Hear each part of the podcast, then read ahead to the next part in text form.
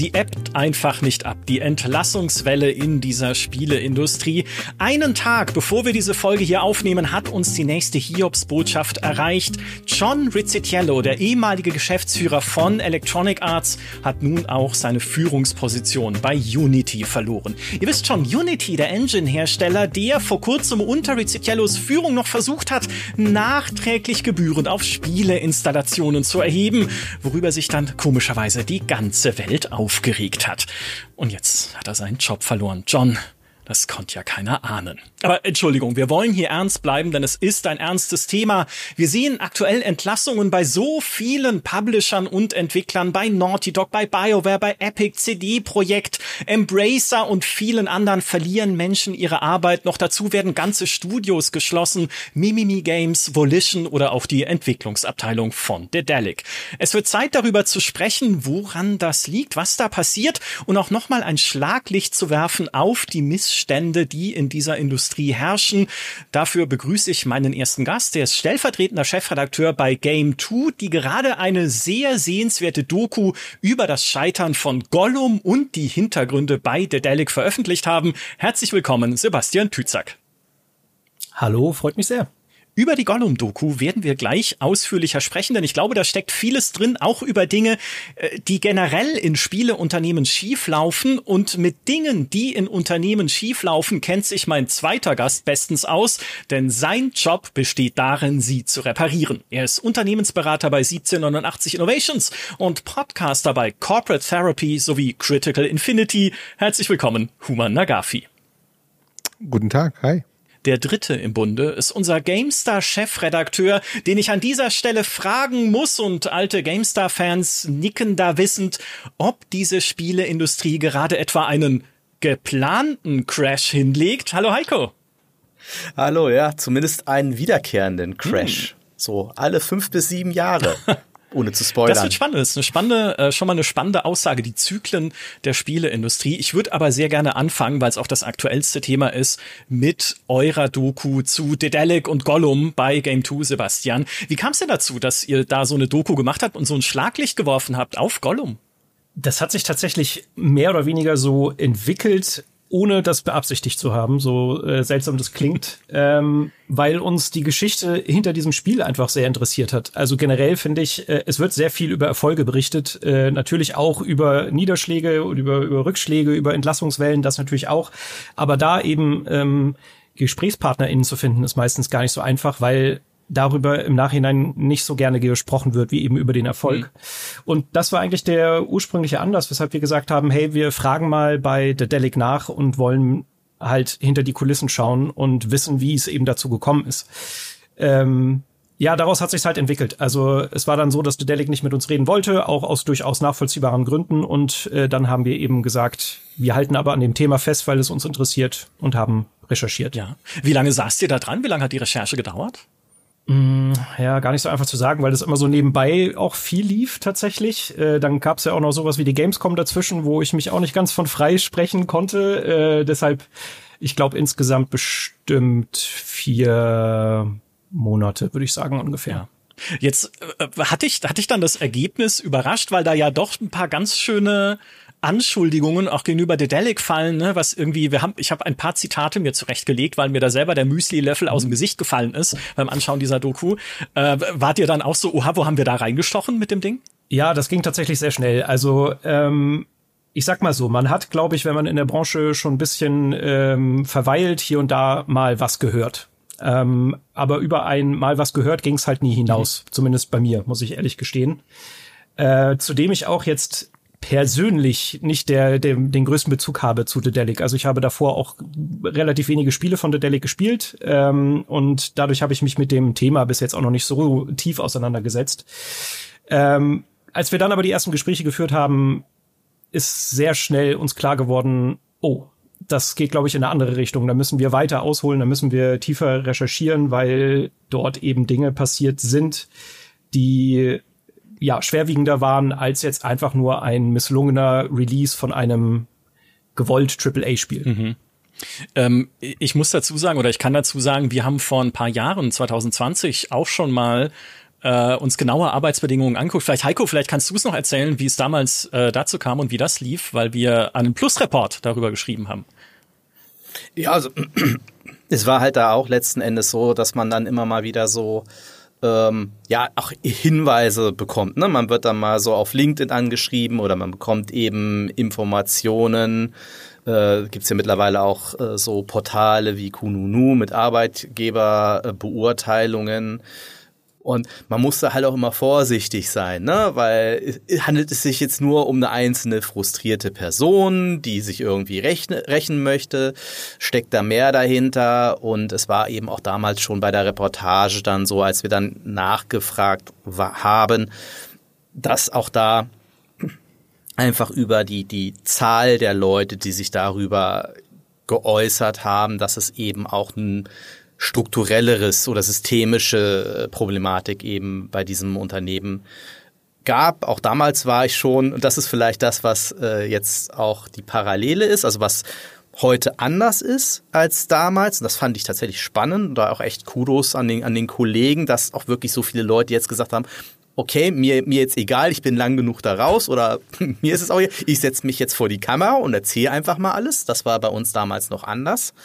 Ähm, und ähm, also da scheint sich so auch ein bisschen was bei der Sensibilität für das Thema geändert zu, äh, zu haben. Was aber gleich geblieben ist, und auch das finde ich spannend, weil das ist tatsächlich auch wieder eine Parallele zu dem Kalypso-Report, was ja auch bei uns eine Recherche war, die sich über ein halbes Jahr sogar gezogen hat bei uns. Ähm, wie offen und auch durch, nee, aggressiv ist das falsche Wort, aber wie ähm, transparent, transparent oder wie, wie umfassend öffentlich sich den Vorwürfen geäußert wird. Und das ist sicherlich ein besonderes Phänomen auch bei diesen inhabergeführten Unternehmen, weil das war schon bei Calypso äh, so, dass die Geschäftsführung uns solche Sachen zurückgeschickt hat. Und das ist jetzt ja Bedelic ja sogar auch so. Und die haben ja sogar das Ganze dann auch, die Antworten auch nochmal dann öffentlich gezeigt, weil sie sich äh, ungerecht behandelt fühlten. Und das ist sehr, sehr ungewöhnlich. Also normalerweise, wenn ein Unternehmen so äh, äh, unter Beschuss steht, dann kommt dann so drei, vier Sätze, ja, äh, wir äußern uns nicht dazu, wir arbeiten daran, ein bestes Unternehmen zu werden, wir nehmen die Kritik sehr ernst. Und äh, die Mitarbeiter sind alles für uns. Und dann ist halt Ende. Und äh, das ist halt komplett anders gewesen, sowohl bei euch jetzt als auch bei uns. Mhm. Ja, ist ein spannender Umstand. Ich, äh, ich bin jetzt gerade schon bei dem Thema wieder, um ein bisschen zurückzuspringen, das mit Kununu, was du zum Beispiel ja. gesagt hattest. Ne? Das äh, ist mir während der Recherche natürlich auch zwangsläufig immer wieder untergekommen. Ähm, und ich finde halt auch, dass das immer natürlich ein schwerer Anhaltspunkt ist, um auf eine Firma Rückschlüsse zu ziehen, weil da kannst du dir, glaube ich, fast jedes Unternehmen auf Kununu angucken. Da sind sehr viele kritische Stimmen, weil natürlich die Leute, die dieses Portal benutzen, meistens die sind, bei denen sich Frust angestaut hat. Und das kann eben mhm. auch mal in einem Unternehmen passieren, ohne dass da jetzt strukturelle Probleme herrschen, sage mhm. ich mal. Ähm, das hat sich halt dann nur sehr schnell gezeigt, dass an diesem Kununu-Bild eben doch relativ viel auch dran ist. Das fand ich sehr spannend. Ja, und was die Rückmeldung von Dedelic angeht, ähm, war ich auch überrascht. Also mir selber hat da jetzt auch irgendwie das, was da passiert ist, nichts ausgemacht, weil es ist ja in dem Sinne alles unsere, unserem Gefühl nach zumindest sehr fair gelaufen. Wir haben viel mit denen kommuniziert. Ähm, ja, dass sie natürlich jetzt nicht glücklich sind mit dem Bild, das da in diesem Beitrag gezeichnet wurde, das verstehe ich, aber es entspricht leider der Wahrheit. Ja. Human, du bist der Außenstehendste von uns allen. Du hast noch nie einen Report über Dedelic gemacht. Wie, wie hast Oder du das, wie hast du die Doku gesehen und dann auch diese Antwort von Dedelic? Also, ähm, ich habe das gesehen und ich musste in dem Moment eigentlich, hatte ich äh, eher so, oh krass, aber eigentlich wissen wir doch alle, dass es strukturell bedingt ist, dass sowas eher passiert als nicht. Hm. Das Ding ist ja, also ich, ich würde sozusagen auf, auf die Position gehen und sagen, man kann ja sich gewisse Strukturen und Wechselwirkungen angucken und daraus ja schon Ableitungen äh, abziehen, ohne jetzt zum Beispiel auf Kununu gucken zu müssen. Das ne, also nicht so evidenzbasiert, sondern sozusagen aus einer äh, Logik heraus. Und das ist ja nicht, also erstmal müssen wir äh, ja akzeptieren, dass das vielleicht im ersten Schritt nicht mal ein Gaming allein ein Problem ist, sondern wenn wir uns in einer Industrie bewegen, wo die Menschen sozusagen die Arbeit selbst so eine Art wie eine Bezahlung ist, ne? so ein nicht monetärer Gehaltsbestandteil und dass man dann da hingeht und dann irgendwie so, ne, so einen Passionsjob hat. Und man könnte argumentieren, Gaming, ne, insbesondere die Kreativjobs, äh, äh, ähm, Jobs, die dort stattfinden, haben so einen Charakter. Ne? Warum sollten sonst Menschen das mit sich machen lassen zu sehr prekären Verhältnissen? Und wenn man das akzeptiert, äh, dass, äh, dass, dass das ja im Grunde so eine Art struktureller Nachteil ist für den Arbeitnehmer, der sieht das natürlich als Vorteil, ist es natürlich auf der anderen Seite ein Vorteil für den Arbeitgeber, denn das bedeutet, naja, so, dann kann man ja auch vielleicht ein bisschen mehr rauskitzeln. Und das ist ja im Grunde, ne, das kann ja schnell strukturell passieren. Und dann ist die Frage, wie professionell ist die Industrie und wie professionell ist das Unternehmen, dass sie, dass sie die Verantwortung da drin erkennen, dass das schnell passieren kann. Dass wenn wir da nicht aufpassen, ne, ganz schnell Sachen schiefgehen können, Kulturen kippen können. Ne? Also ich meine, natürlich für, für, für die Profitabilität kann es äh, in einem gegebenen Zeitraum natürlich sinnvoll sein, dass die Leute mehr arbeiten. Aber ne, man muss ja dann irgendwann zu einem Modus kommen und sagen, ey, guck mal, die Leute hier tendieren dazu, mehr zu machen, weil es ihnen Spaß macht oder nicht. Wir müssen zumindest einen Rahmen schaffen, dass es sich nicht institutionalisiert. Und aber, und ich glaube, das ist bezeichnend insbesondere von das, was man hört, insbesondere aus der deutschen äh, Spielindustrie, aber nicht nur, aber insbesondere. Mhm. Ähm, und eigentlich jetzt mit dem Beitrag von euch nochmal mit, mit Evidenz bestätigt wurde, ist, dass das nicht ernst genommen wird oder nicht auf einer professionellen Ebene die Verantwortung wahrgenommen wird, sondern teilweise die sozusagen die Verantwortung zurückgeschoben wird in die Mitarbeitenden, dass sie doch was davon haben, dass sie da sind und so weiter und so weiter. Das ist natürlich sehr kritisch. ja, mhm. du spielst an auf den äh, auf das Thema Mindestlohn was ja Unter eine anderem. große Rolle spielt, Oder Überstunden. Äh, auch in dieser Doku, Ja. wo äh, der Mindestlohn eingeführt wurde und der Delic gesagt hat, das können wir nicht bezahlen. Und das geben sie ja sogar zu. Ja, sie sagen, dass das für sie tatsächlich eine Hürde war und sie dann Leute dazu bringen wollten, fälschlicherweise zu unterschreiben, dass sie nur ein berufsbegleitendes oder ein berufsorientierendes Praktikum machen bei Dedelic, weil das nicht unter dem Mindestlohn fiele, obwohl sie dort ein ganz normales äh, Anstellungspraktikumsverhältnis haben. Also, Ja. Alter! Ja, das war der, die eine Stelle mit dem Müsli-Löffel. Die zweite war Ja. beim Thema Crunch. Natürlich. Ja. Müsli und Crunch, jetzt fällt's mir erst auf, aber war Absicht, wollte ich so.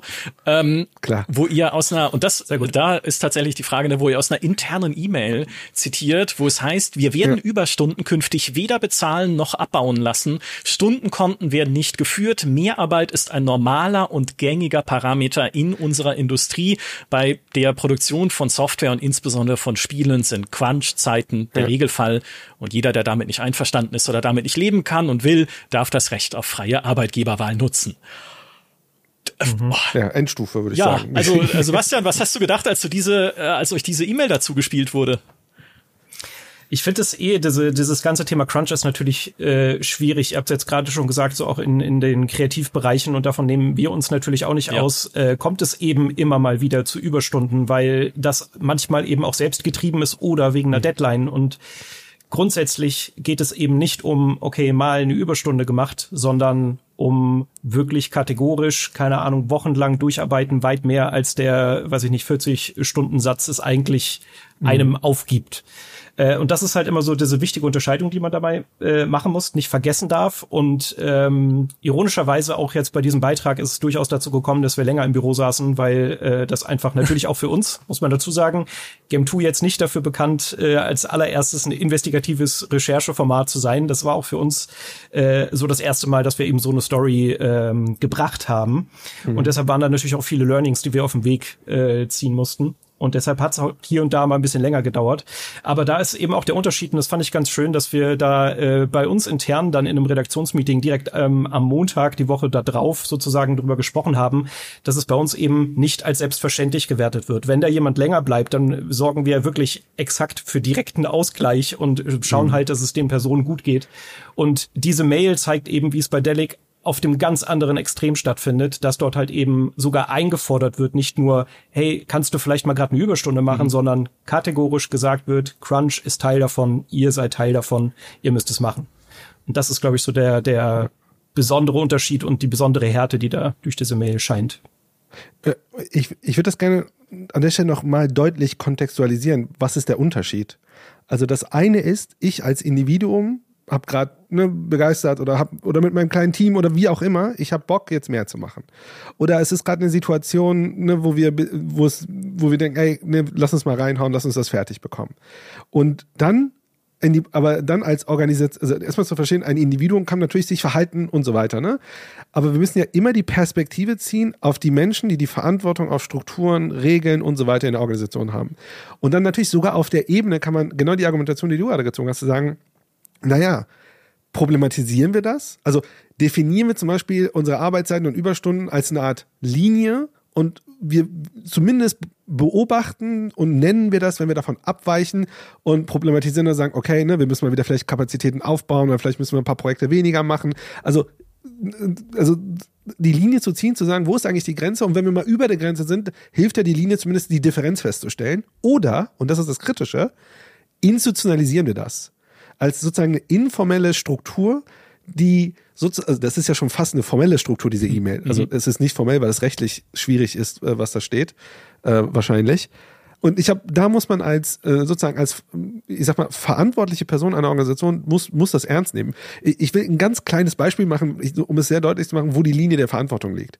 Sagen wir mal, ein Team sitzt und sagt, ey, wisst ihr was? So, lass uns mal hier die Nacht durchmachen, lass uns das hier durchpushen und so weiter. Jetzt sagen wir mal, der Abteilungsleiter, Manager, Chef kommt rein und sagt so, ah, cool Jungs, ich bestelle euch jetzt eine Pizza, weil ihr so lange bleibt. Und vielleicht macht er das immer wieder mal. Das ist das Problem. Damit normalisiert man Verhalten und dann müssen dann plötzlich, ne, da kommt die Pizza, andere gucken so, ey, äh, ach, ich bleib dann auch mal, obwohl ich eigentlich nicht will. Und da muss man ja in der verantwortlichen Rolle sagen, naja, schau mal, ich muss hier meine Rolle ernst nehmen und wenn man das tut, muss man sich vielleicht fragen, warum tue ich das eigentlich? Ne? Für, mein, für meine persönliche Karriere, für meine, für meine persönliche Bereicherung oder was auch immer. Ich fand das sehr spannend, ähm, weil ja auch den äh, Jan Poki äh, Mille Michaelis da am Start äh, hatte. Ich glaube, heißt er noch Mille Michaelis? Ich Baumann. Geheiratet, ne? Mittlerweile. Ja, Jan Poki mhm. Baumann. Ja, genau, also Poki. Bleiben wir bei Poki. Der da auch sehr so ein Stück weit selbstkritisch war. Und ich bin ehrlich, ich habe mich da auch so ein bisschen so selbst nicht drin erkannt, wäre zu viel gesagt, weil ich meine Arbeitszeiten sind bei Weitem nicht mit dem zu, zu vergleichen, was jetzt da ein Poki jetzt bei einem Deponia oder so äh, gemacht hat. Aber ich würde lügen, wenn ich sagen würde, ich bin nicht häufig der Letzte, der das äh, Büro verlässt. So, und man, ne, gerade wenn man dann auch noch in meiner Rolle dann der, der, der Chef von einem äh, Team ist, dann setzt man natürlich Signale, unbewusst vielleicht, und dann ist es tatsächlich eben wichtig, und ich hoffe, dass ich das regelmäßig tue und hinkriege, den Leuten auch äh, dann zu signalisieren, nur weil ich das tue, heißt es noch lange nicht, dass ich das von euch erwarte, sondern ne, für euch geht, gilt die Regel 40-Stunden-Woche und die Bitte, äh, Überstunden zeitnah auszugleichen. Das ist auch noch so ein Thema, ne? dass man eben Überstunden nicht anhäuft, um dann äh, über, über ein halbes Jahr, weil dann bringt dir das auch nichts mehr mit dem Ausgleich, ne? weil du natürlich dann auch komplett durch bist. Aber schon dieses Leading, Leading by Example und dann kommen, damit kommen wir auch wieder zu den strukturellen Problemen der Games-Branche, dass wir es hier, und ich mache jetzt so ein bisschen mal diesen, das heißt Bad Cop ist vielleicht falsch, aber wir haben es halt hier sehr häufig mit inhabergeführten Unternehmen auch zu tun, gerade in Deutschland oder gerade so im Bereich der kleineren Entwicklerstudios, Mimimi war jetzt auch ein äh, interessantes Beispiel, ähm, wo der, die Beziehung zu dem Unternehmen, die Identifikation äh, mit dem Unternehmen auch aus einer Geschäftsführungssicht eine ganz andere ist als jetzt bei einem John Rizzitello, ja, der da mal äh, geheiert wird, dann seine äh, Millionengage kriegt und dann halt irgendwann wieder vom Aufsichtsrat abgesägt wird ja, halt. Ne? So wie ich ähm, im Podcast, ja. So, ja, aber es ist halt eine völlig andere, eine völlig andere Beziehung und das ist auch durchaus viele dieser, diese unter, dieser Unternehmen oder Studios, die sind ja auch, das ist ja ein Problem, aus dieser Leidenschaft auch äh, äh geboren worden und dann halt häufig auch, selbst ne, so ein Einzelentwickler, gibt's ja auch die Berichte jetzt äh, bei, ähm, na, wie heißt es nicht Harvest Moon, das andere Spiel? Äh, Stardew Valley. Stardew Valley. Stardew Valley, ja, der auch sehr offen darüber gesprochen hat, dass er sich fünf, sechs, sieben Jahre lang komplett selbst ausgebeutet hat.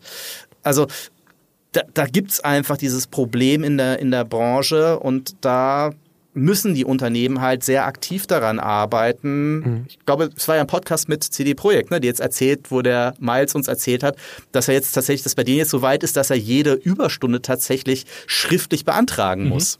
Ja, definitiv. Das Ding ist einfach, was man ja sagen muss, es lief oder es läuft ja sogar in sehr vielen Fällen noch. Nicht, nicht jedes Studio macht Crunch. Larian zum Beispiel, die Baldur's Gate 3 Entwickler, über die wir gerade erst gesprochen haben, haben gesagt, na, unser Überstundenkonto bei Baldur's Gate 3 war bis kurz vor Release, wo es dann wirklich stressig wurde, lag dieses Konto bei 10 bis 20 Minuten pro Person, was Überstunden angeht.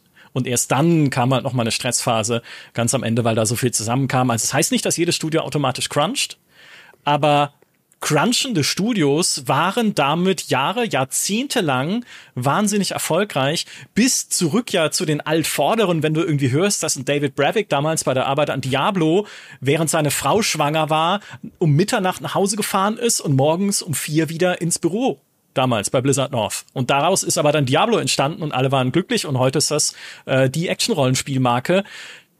Wenn es nicht schief läuft, redet halt keiner drüber. Und deswegen ja, es ist ja eine umso, ja. Äh, ja. Es wird halt auch häufig romantisiert. Ja. Genau, also das ist das größere okay. Problem. Das größere Problem in der Industrie mhm. ist, dass es heroisiert wird. Dass es danach ist, wir haben diesen Todesmarsch gemacht und wir haben es doch geschafft und guckt mal drauf. Ich glaube, man muss eher die positiven Beispiele nehmen und sagen, Alter, das war eigentlich nicht gut, was da passiert ist. Und das ist fundamental. Ja. Sebastian, glaubst du, dass äh, diese Doku und dieses doch mahnende Beispiel mit halt auch tatsächlich vielen Leuten, die das vor der Kamera dann auch nochmal wiederholt haben und auch mit ihrem Gesicht dafür stehen, ne, für diese Message. Glaubst du, glaubst du, das ändert was? Glaubst du, es ist ein bisschen auch für die Leute, die es jetzt sehen und auch für die Spielerinnen und Spieler, die es sehen, nochmal so ein bisschen so ein Aufwachmoment, wo sie sagen, Moment, da läuft also in manchen Studios scheinbar echt was schief, ohne dass wir es oft mitkriegen? Ja, das ist halt immer die Frage. Ähm, also ich glaube schon, dass es einen Wachrütteleffekt hat. Wir selber waren überrascht, wie, wie weit äh, das jetzt aufgegriffen wurde und darüber berichtet wurde. Und ich glaube, das hilft. Selbst in dem äh, Statement von The Delic steht ja zumindest, äh, wenn es angebrachte Kritik ist oder sowas in der Art, ähm, dann wollen sie sich dem widmen. Und da war ja unter anderem, ähm, dass sie die Kommunikation zwischen Geschäftsführung und MitarbeiterInnen nochmal beleuchten wollen und nochmal angehen wollen. Das ist ja schon ein kleiner Gewinn. Also darüber bin ich schon mal äh, glücklich dass es zumindest erstmal den Anschein hat, als würden sie sich wenigstens über den Punkt schon mal Gedanken machen. Ähm, natürlich kann ich jetzt gerade noch nicht sagen, ob das wirklich interne Auswirkungen hat. Ich würde es mir wünschen, äh, wenn sich dadurch gleich alles verbessert, aber ich glaube, das wäre auch zu kurz gedacht. Ähm, ich glaube, es hat einen Aufrütteleffekt gehabt. Ich glaube, es ist gut, dass darüber gesprochen wurde, gerade weil das eben etwas ist, was äh, gemeinhin so unter der Hand schon hier und da äh, im Gespräch war. Mhm aber ich mag mir das nicht ausmalen. Also ich glaube, das ist natürlich wie bei den meisten ähm, Geschichten, die berichtet werden, auch in der Woche oder zwei in dem Maße nicht mehr Gesprächsthema. Geholfen hat es wahrscheinlich trotzdem. Ja. Ich glaube, wir haben da tatsächlich einen relativ automatischen Effekt auch auf die Industrie. Das ist so, es mag jetzt ein bisschen komischer Vergleich sein, ähm, aber ich wurde früher immer mal gefragt, wann hörten diese Killerspiele-Debatte auf?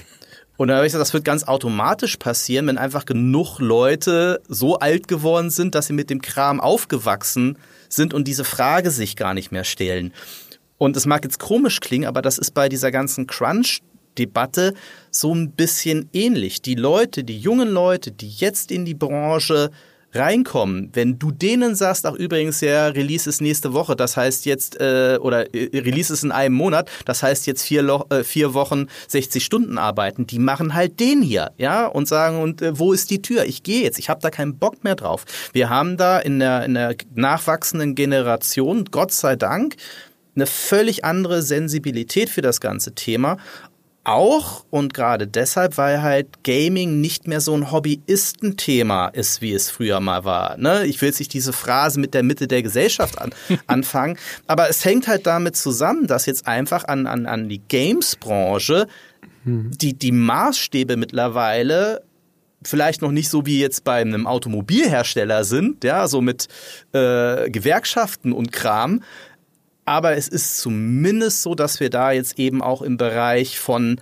anderen Medien, von Agenturen so sind, wo sicherlich noch nicht alles cool läuft. Und da hört man ja auch gerade aus dem Agenturbereich oder aus dem Medien, Fernsehen, Musikbereich nach wie vor auch Geschichten, die alles andere als erfreulich sind. Aber auch da wird diese Diskussion viel, viel aktiver geführt, als es noch vor fünf oder zehn Jahren der Fall ist. Ja. Mhm. Ich würde vielleicht auch noch dazu sagen, dass es so ein bisschen die Summe dieser ganzen Berichterstattung ist. Also gerade, äh, klar, Jason Schreier ist auch immer ein beliebtes Beispiel bei sowas. Ähm, generell geht es einfach darum, eben auch um Missstände oder über Missstände zu berichten. Und desto öfter das passiert, desto besser ist es letztendlich, weil es einfach in, ins Gedächtnis gerufen wird und die Wahrnehmung dafür existiert. Ich glaube, da aus diesem Gesichtspunkt ähm, ist es halt super, dass das passiert. Ähm, das war nämlich so ein Satz, der mir relativ häufig auch von Leuten, die kritisch mir äh, gegenüber äh, zu The Delic eben Dinge gesagt haben, mhm. äh, dass die auch ganz oft das begleitet haben mit so einem, ja, das ist aber etwas, was nicht nur bei The Delic falsch läuft. Mhm. Und das stimmt, aber das also macht aber den Fall ja nicht besser und oder deshalb darf man darüber nicht berichten oder sowas, sondern dann sollte man vielleicht auch die anderen Fälle sich anschauen. Äh, das ist einfach ein generelles Problem, was äh, man einfach häufiger beleuchten müsste. Ja. Hm, ich hätte mal eine Frage und zwar insbesondere mit den Interviews. Ich ich habe ich, ich spiele leider aktuell so ein bisschen diese Analystenrolle und äh, ich würde voll gerne in diese Unternehmen auch reinschauen können. Und ne, als Berater ist man eigentlich in den Unternehmen drin. Aber wie, wie ist das denn so? Also ich, ich frage mich manchmal, ist den Menschen da drin bewusst, dass das scheiße ist? Also, dass das nicht gut, also nicht nur, nicht nur, dass es scheiße ist im Sinne von äh, Überstunden und so weiter, sondern äh, ne, das macht die Leute kaputt, äh, das macht die Kultur kaputt. Äh, ich kann, also ich, vielleicht ein Beispiel von meiner Seite ist, äh, ich habe ja in der Beratung vor elf Jahren angefangen und damals war es so cool, Überstunden zu machen. So, ne? Man wollte, was weiß ich, was werden. Und in dieser Zeit, es ist wahrscheinlich nicht überall in der Beratung, aber ich würde schon sagen, in der Beratung gab es irgendwann dieses Konsens im Sinne von, das ist nicht gut, dass wir immer diese 80, 100 Stunden schieben. Äh, ne, wir sind unproduktiv, müde und so mhm. weiter. Und ich, zumindest das, was ich beobachte, ist diese, diese äh, Erkenntnis, dass das anders sein muss, reingekommen, so dass man da ganz deutlich sensibler, zumindest äh, in den Kontexten, wo ich unterwegs bin, damit umgeht. Das war ein Prozess, aber dieser Prozess hat mit Erkenntnis angefangen. Und ich frage mich, wie sehr ist denn diese Erkenntnis in den Studios drin, insbesondere den Leuten noch, mit denen ihr gesprochen habt? Ist Ihnen das bewusst? Also bei The Daily kommt da, glaube ich, noch mal ein Problem hinzu, das vor allen Dingen früher noch viel stärker ausgeprägt war. Und zwar das, was wir ja auch angesprochen haben, dass sehr viele junge MitarbeiterInnen mhm. äh, dort beschäftigt sind. Mhm. Und äh, was du jetzt ja gerade schon schön äh, dargelegt hast, so im Alter, man reflektiert sich häufiger und mhm. äh, dann hat man vielleicht diese Wahrnehmung, oh Moment, das, was ich da mache, ist vielleicht gar nicht so gut und gar nicht so gesund auf Dauer. Ja. Und soweit ich das wahrgenommen habe, hat das vielen vielleicht zu der Zeit auch noch ein bisschen gefehlt oder es hat sich dann währenddessen entwickelt, weil sie selber gemerkt haben, sie sind an ihre Grenzen gekommen. Äh, oh, das kann ja nicht äh, normal sein, das, was wir hier machen. Ähm, aber diese Realisation, die hat, glaube ich, bei vielen Leuten sehr lange gedauert. Und es gibt da noch zwei Faktoren, die noch so ein bisschen damit einspielen. Äh, zum einen dieses Zusammenhaltsgefühl, was sich mhm. bei Dedelic äh, sehr doll ausgeprägt hat, was auch, glaube ich, immer äh, als positiver Aspekt von der Arbeit bei Dedelic genannt wird, dass die Leute halt unwahrscheinlich zusammengeschweißt sind was total schön ist. Und ich glaube auch, dass die Leute untereinander halt eben äh, da, da tolle Freundschaften gefunden haben. Auf der anderen Seite ist das auch so ein Abhängigkeitsverhältnis, ähm, was sich dadurch entwickelt. Sie wollen ihre Freunde, ihre Freundinnen nicht im Stich lassen und deshalb machen sie weiter. Habe ich auch oft genug gehört. Und dann eben diese Kreativbranche, diese, diese Selbstverwirklichung, die da oft mitschwingt, dass viele Leute eben dann auch gesagt haben, ja, ich habe sehr viele Überstunden gemacht, aber ich habe es ja irgendwie auch für mich gemacht. Das war so, für mich war das ja gar nicht Arbeit. Das ist mhm. mir auch schon durchaus entgegengekommen. Ähm, und das wird, glaube ich, so ein bisschen dafür geführt haben, dass da die Wahrnehmung stellenweise auch, auch stolz, so stolz auf die eigene Arbeit. Ich kann da vielleicht noch eine, noch eine kleine Anekdote erzählen, die jetzt so lange her ist, äh, dass es, glaube ich, auch offen erzählen kann. Das war damals bei Radon Labs. Ähm, die haben ja leider dann äh, dicht gemacht. Die haben das, äh, die schwarze Auge Rollenspiele gemacht. Und die hatten tatsächlich eine Überstundenregelung. Und da ist es, also da ist wirklich die HR auch zu Feierabend nochmal durch die Büros gegangen und hat die Leute rausgekerchert.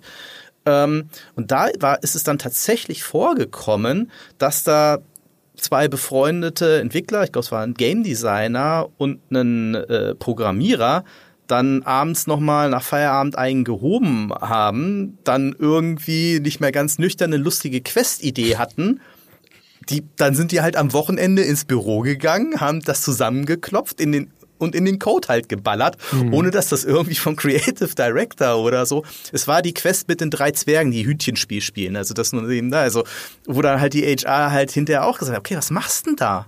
Wie gehst du denn damit um? Weil die Quest ja. war super, ne? Aber ja, es war keine angeordnete Arbeit. Ja, aber weißt du, was die leichte Antwort drauf ist? Dass die beiden spannend. das entscheiden, ist erstmal prinzipiell nicht problematisch. Mhm. Das Problem ist nur, wenn man daraus das institutionalisiert und merkt, oh, wenn die Leute abends hier bleiben, noch ein Bier trinken und dann noch abhängen, ey, wollt ihr nicht? Also das Problem ist immer, dass der Moment, wo mhm. eine Struktur sagt, was, wenn wir das wiederholbar hinbekommen? Und dann wird's kritisch. Mhm. Ja. Es gab mal, und ihr habt es vorhin schon gesagt, in den Medien ist dieses Phänomen nicht unbekannt. Es gab mal eine Führungsperson bei GameStar, die neben mir in einer Redaktionskonferenz saß und gesagt hat, na, es wird ja wohl möglich sein, dass ihr abends noch bleibt und Spiele miteinander spielt. Das haben wir früher auch immer gemacht. Ich dann gesagt habe, das ist hier, das war genau dieser Moment, ne, wo diese Erwartung hm. war, Moment, aber ihr habt doch nach Ende da, es ist nicht so, dass wir nie was miteinander gespielt hätten, im Gegenteil, aber dann zu sagen, nee, aber ich verlange jetzt von euch und ich erwarte von euch, dass ihr abends noch da sitzt und weiter Spiele spielt, die ihr natürlich für die Arbeit braucht, da habe ich auch so gesagt, okay, klick, ne, das ist dann der Moment der Institutionalisierung und der Jetzt äh, vielleicht sollten wir über was anderes reden. Nein, Heiko war es nicht. Nein, so viel. Es ist lange her. So viel kann ich auch sagen. Das ist über zehn Jahre, äh, über fünf. Wie alt bin ich? Mein Gott. Es war Anfang der 2000. Also es ist lange, lange her. Auf jeden Fall. Aber es war, äh, es war so ein Moment, wo es, äh, wo es Klick macht. Es gab zwei Momente, wo es Klick gemacht hat bei mir, äh, was noch um diese Dedelic-Doku, äh, wo Mumsch wird, beziehungsweise auch darin erwähnt wurde. Das eine war in den Antworten von Dedelic, die ja sehr äh, ausführlich, habt ihr schon gesagt, ne, ihre E-Mail-Antworten dann auch nochmal veröffentlicht haben und sich äh, unfair dargestellt fühlen, weil es eigentlich ein gutes Arbeitsklima gäbe äh, bei Dedelic. Da gibt es zum Thema äh, oder zur Frage auch äh, von dir, Sebastian, wie würdet ihr die Unternehmenskultur bei Dedelic beschreiben? Die Antwort, ja, zur Firmenhistorie gehören auch Rückschläge. Dennoch halten wir als Team zusammen, denn Dedelic ist ohne nichts, ohne die Menschen, die hier arbeiten. Wo ich echt irritiert war, dass ein Publisher das schreibt oder ein Unternehmen das schreibt, das gerade sein Studio geschlossen hat. Also. Also es ist nichts mehr. Ja, das ist halt, also es ist eine, eine, ja, ich kann mir vorstellen, dass das tatsächlich keine leichte Entscheidung war für Dedelic. Man lässt nie gerne Leute gehen und feuert nie gerne Leute. Aber hat diese Studioschließung bei euch auch eine Rolle gespielt, auch mit bei den Leuten, mit denen ihr da geredet habt, was sie dazu sagen? Ähm, also in dem Sinne zumindest, dass sich dadurch natürlich auch Leute bereit erklärt haben, mit uns zu sprechen, ja. die vorher nicht bereit waren. Also da hatte ich dann so Dinge gehört wie, ähm, ja, vorher wollte ich das Team schützen, aber jetzt gibt's ja kein Team mehr, so in der Art. Ah. Ähm, mhm. Das hat, das haben wir auf jeden Fall äh, dadurch gemerkt. Aber ja, also sonst hat sich, glaube ich, an der Tonalität sozusagen dadurch nichts verändert, weil die war vorher auch schon nicht viel besser. Ja aber tatsächlich ein, ja, ein sehr trauriger Fall gewesen, als es geschlossen wurde. Das zweite, äh, wo ich so dachte, hm, auch interessant, dass sie ja sehr offen über das Entwicklungsbudget geredet haben von der Herr der Ringe Gollum. Und das soll 15 Millionen Euro betragen haben wo man erstmal denkt, 15, also ich wäre froh, wenn mir jetzt jemand 15 Millionen Euro hinlegt, aber darum geht's ja nicht. Äh, da wäre tatsächlich die Frage, weil wir ja auch jetzt über die Industrie und wie sie sich entwickelt und wie die Zyklen verlaufen reden. Heiko, ist 15 Millionen Euro Entwicklungsbudget viel für ein Spiel wie Gollum? Das ist ein feuchter Furz. ich, sag's, ich, ich, sag, nein, ich sag so, weil, was man ja bei 15, 15 Millionen kriegt nach unglaublich viel Geld. Ähm, wenn du jetzt aber berechnest, dass von diesem Budget auch sämtliche Gehälter bezahlt werden müssen und dann dir überlegst, okay, wie lange wurde jetzt am Gollum gearbeitet? Sieben Jahre? Mhm. So, dann rechnest du das auf eine Einzelperson runter, dann rechnest du das auf Monatsgehälter runter, dann rechnest du dann noch Kosten für eine Unreal Engine dazu. Und die Unreal Engine ist teuer, um das vielleicht auch nochmal zu sagen. Selbst mit äh, dem neuen quatschigen Businessmodell war die Unity Engine noch um ein Vielfaches billiger als die Unreal Engine. Ähm, dann hast du noch Outsourcing Studio, weil auch wenn bei so einem Spiel natürlich eine viel der Entwicklung dann in-house passiert ist, ist es absolut branchenüblich viel von gerade so Asset-Erstellung, dass das extern äh, gemacht wird. Dann hast du eben nicht mehr nur diese Entwicklungskosten, sondern in so einem Budget gehören dann auch die Marketingkosten dabei, die je nach Titel auch gern mal 50 Prozent und mehr allein vom Budget ausfindig machen. Und dann bist du halt dann doch ganz schnell davon, ja, scheiße, müssen wir doch Praktikanten das Spiel entwickeln lassen. So, weil ansonsten wird's eng. Mhm. Und das, äh, es stößt auch in ein äh, Horn, dass wir, oh Gott, wie bringe ich das Bild zu Ende, das häufiger erklungen ist in letzter Zeit aus dieser Spieleindustrie. Und dann schlagen wir auch den Bogen zum Thema Entlassungen oder Unternehmen, die sich in Schwierigkeiten sehen, über gestiegene Entwicklungskosten. Also insbesondere im AAA-Bereich, also im Leuchtturmbereich dieser Industrie, wo die großen Projekte und die Projekte, die auch am meisten vermarktet, also mit Marketing bedacht, Millionen bedacht werden, die da ausgegeben werden, die werden immer teurer. Und ein Beispiel, was es da gab, war Cyberpunk 2077, wo alleine das Hauptspiel 316 Millionen US-Dollar ungefähr gekostet haben soll. Also rein Entwicklungskosten. Da reden wir noch gar nicht über das Marketing. The Witcher 3 nur wenige Jahre zuvor waren noch 81 Millionen. Also ja, wenige Jahre sind fünf, aber trotzdem, es hat sich, äh, die Kosten haben sich ver, uh, Mathe, vervierfacht ungefähr. Äh, Phantom Liberty, die Erweiterung hat dann nochmal 62,7 Millionen Dollar gekostet, allein Entwicklungskosten, plus dann nochmal 22 Millionen obendrauf fürs Marketing und Cyberpunk auf Next Generation Standards zu heben, sagt CD Projekt, also einfach weiterzuentwickeln, nachdem es in einem Zustand auf den Markt gekommen ist, der in vielerlei Hinsicht nicht in Ordnung war, das dann auszubügeln, weiterzuentwickeln, zu reparieren, die Patches zu bauen, bis hin zu jetzt Cyberpunk 2.0, das waren nochmal 41 Millionen. So, also quasi für Updates, wow. ne? Ja. So. Aber gut, wenn du halt 25 Millionen verkaufst, dann geht das. ja, ja. Hm. Ich glaube, 25 Millionen erreicht Gollum nicht so schnell neuer mehr.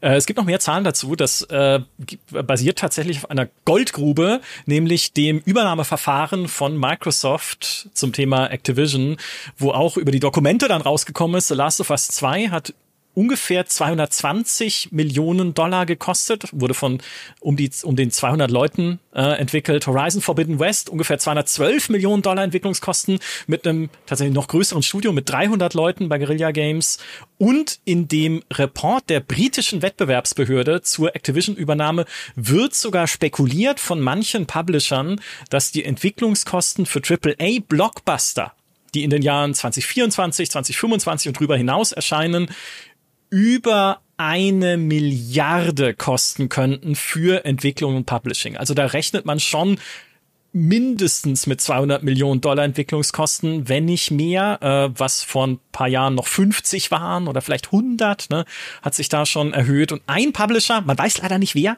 es war gesperrt, haben sie rausgenommen, aber ein Publisher hat gesagt, sie haben sogar schon für die Fortsetzung einer bekannten Marke oder für eine bekannte Serie 660 Millionen Dollar Entwicklungskosten und 550 Millionen Dollar Marketing ausgegeben. 1,2 Milliarden unterm Strich für eine Kein Serie. Rockstar, oder? Wahnsinn. So, und, dann, und, und, und, und dann kommst du halt, ne, dass dann ein Creative Assembly, die ihre, wo es dann auch heißt, dass sie ihre teuerste Produktion jemals, nämlich Hyenas, kurz vor Release nach der Beta einfach komplett in die Tonne treten. Ja, so. Was war und nichts mehr einnehmen werden ja, damit. Weißt du noch, was meine erste Reaktion war, als ich gehört habe, die machen einen Extraction Shooter in so einem Sci-Fi Setting? ja.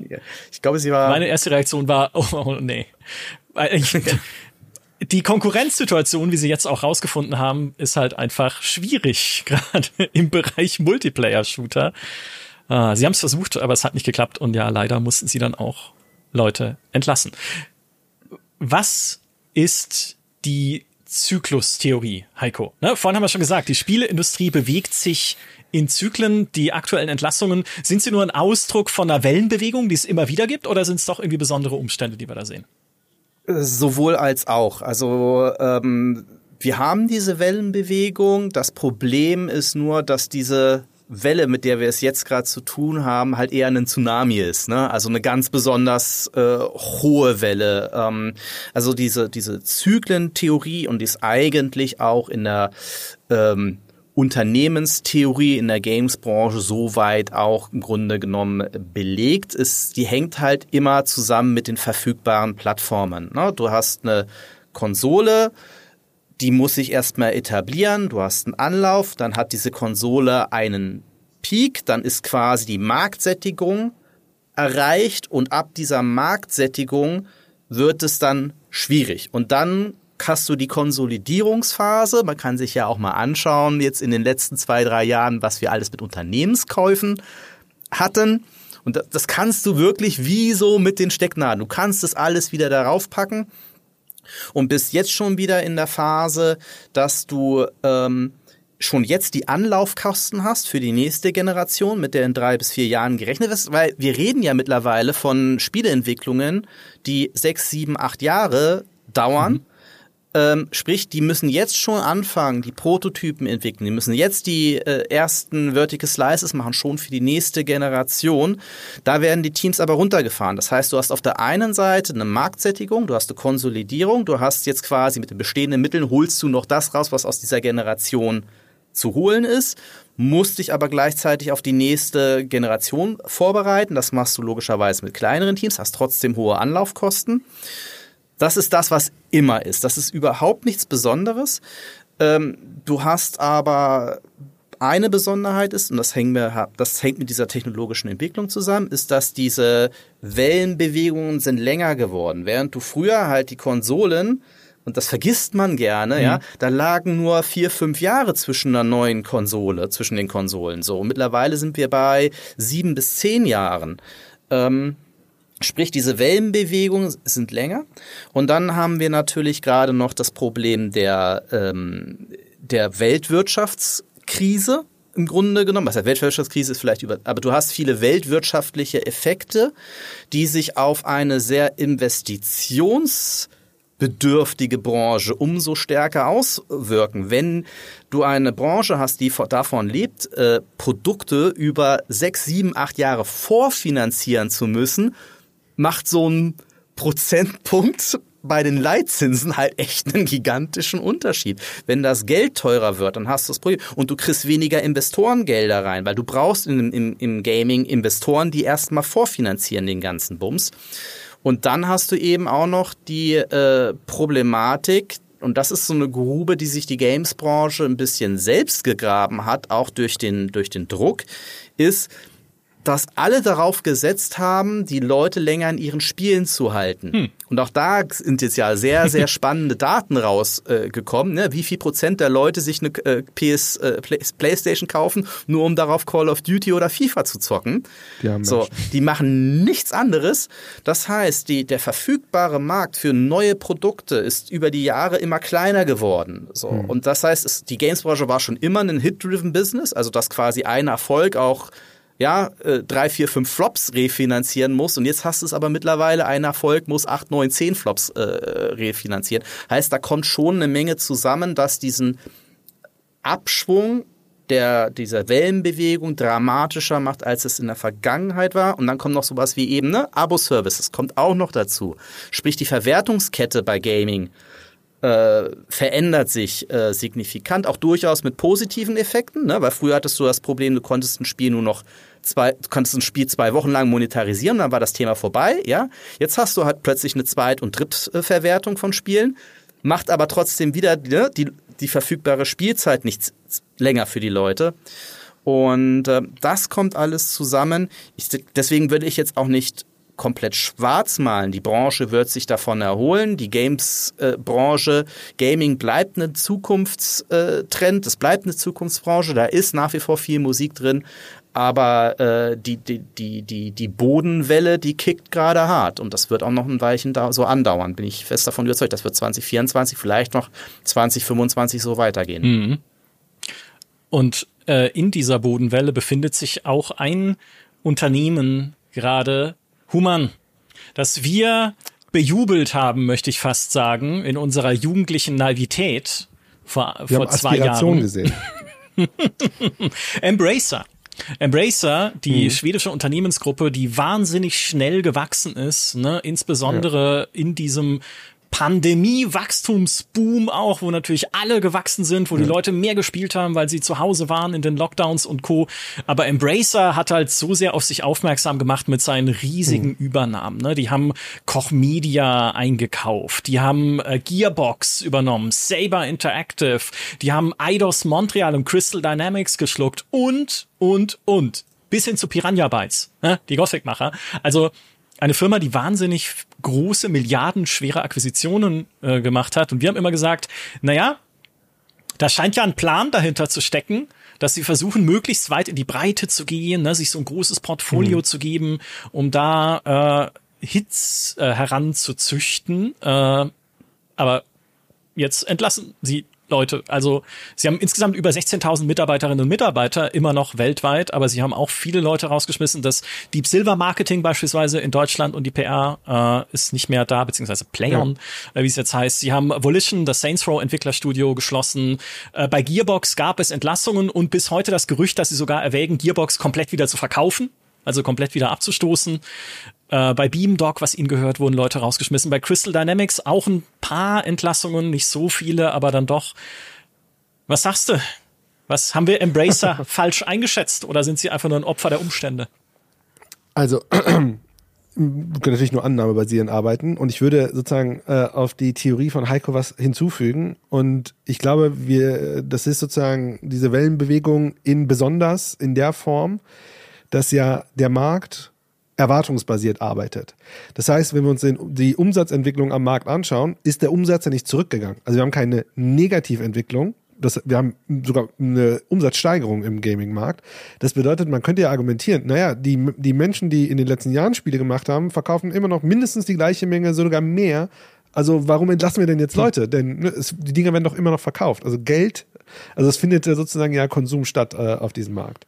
Jetzt kommt natürlich das Besondere, denn äh, im, im Investmentbereich geht es ja nicht um echtes Geld, sondern vorstellbares Geld. Und äh, das Problem sind die Vorstellungen. Also ne, tri triviales Ding, aber was ist passiert? Man ist in die Pandemie gegangen, Markt ex äh, explodiert, alle schieben ihre Investmentgelder da rein, jedes dumme Blockchain-Spiel wird finanziert, ne? also kompletter, komplett alles geht rogue, alles kauft alles ein, ne?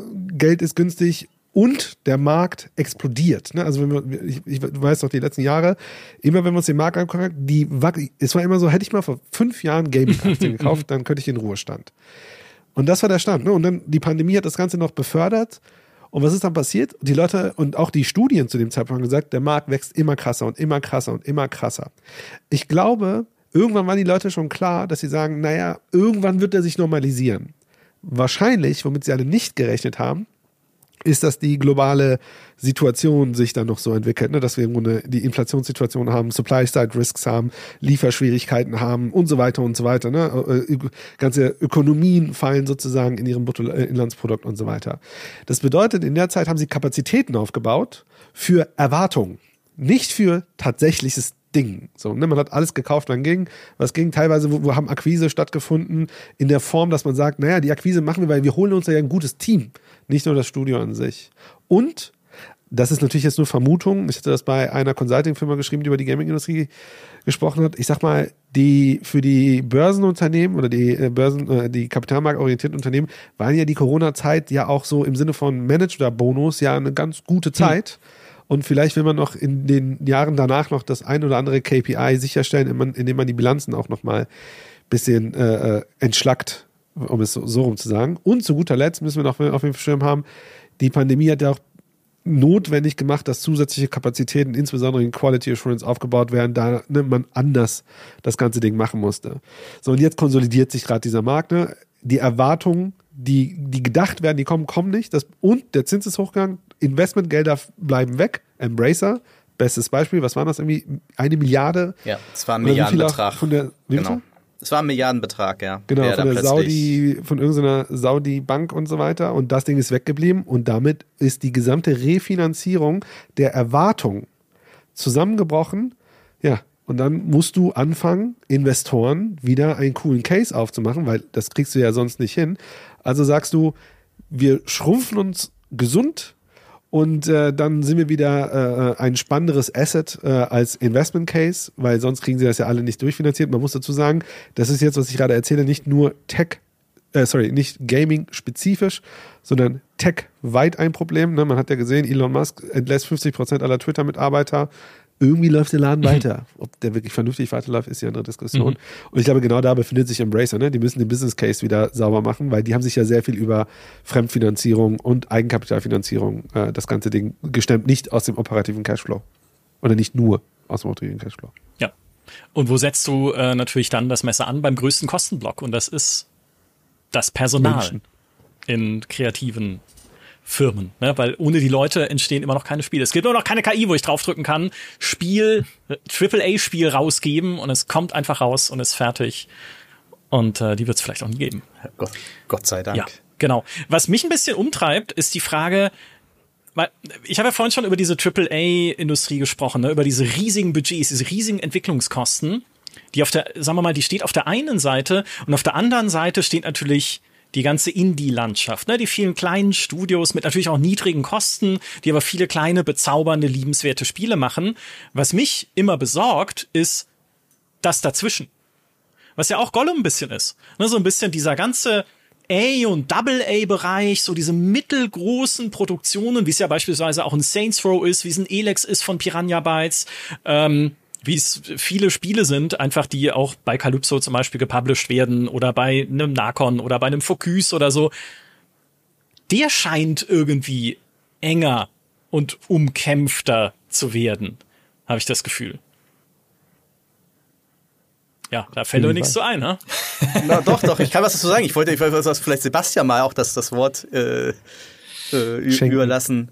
Äh, ja, es ist schwierig tatsächlich. Also ähm, ich denke mir halt auch immer, es gab diese Zeit um Hellblade rum, wo äh, Double A, glaube ich, so das nächste große Ding hätte sein sollen. Mhm. Also dass da einfach Spiele eben mit einem geringeren Budget, aber dafür auch mit einem kleineren Ausmaß äh, entwickelt wurden.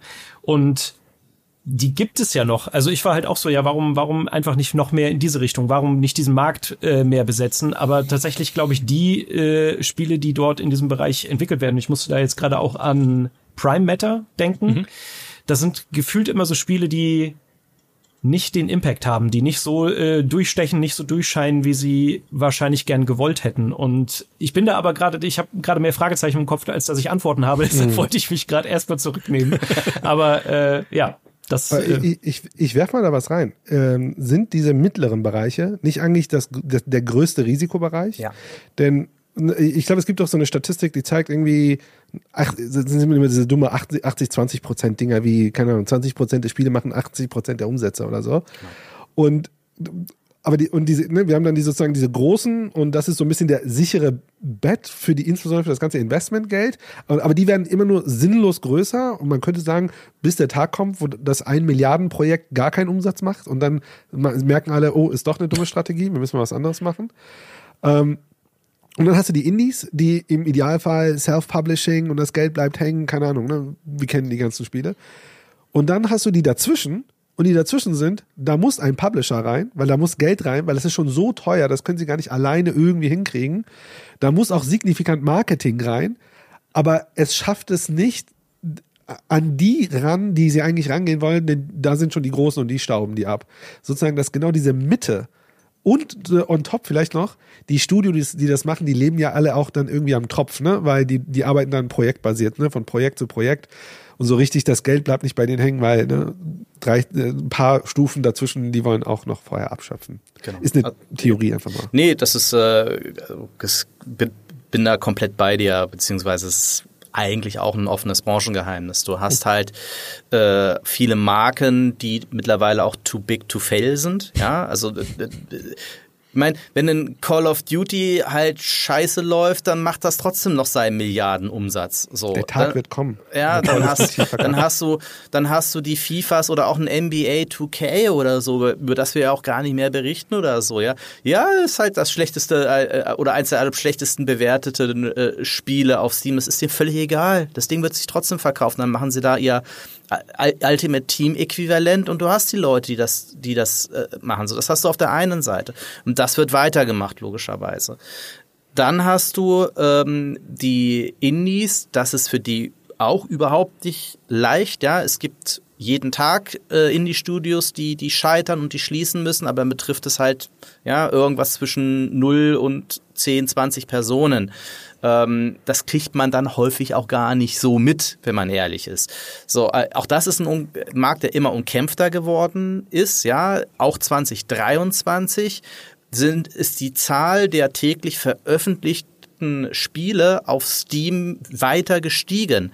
Auch da, wir, wir, wir haben es hier mit einem Markt zu tun, der sich zunehmend globalisiert, weil inzwischen auch die ganzen Schwellenländer sehr stark ins Gaming rücken. Ja, Länder wie äh, Brasilien, Länder wie äh, Indien, natürlich der ganze asiatische Raum. Da kommen natürlich auch äh, ja neue Optionen, aber natürlich auch eine gewaltige Konkurrenz in den äh, in den Markt rein. Das ist das ist krass, was da passiert. So ähm, und mit diesen Double-A-Titeln hast du halt einfach die Problematik, dass du dich da eben in diesem Bereich befindest, irgendwo zwischen 5 und 50 Millionen Euro Budget.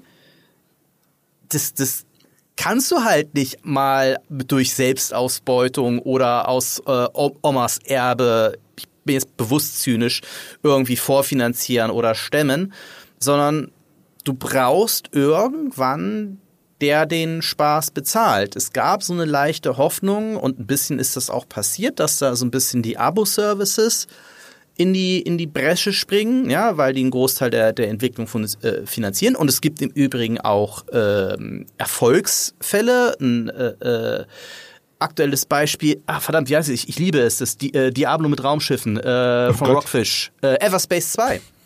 Super. Ja, Kennt ihr, Everspace ja, Diablo mit Raumschiffen, klar. Es ist ein Diablo mit ja, Raumschiffen, okay. wirklich. Aber das ist doch Roguelike, oder? nee, nee, äh, der erste Teil. Der zweite Ach, Teil ist wirklich wie ein Diablo mit Story, allem Zip und Zap. Okay. Richtig gutes Spiel.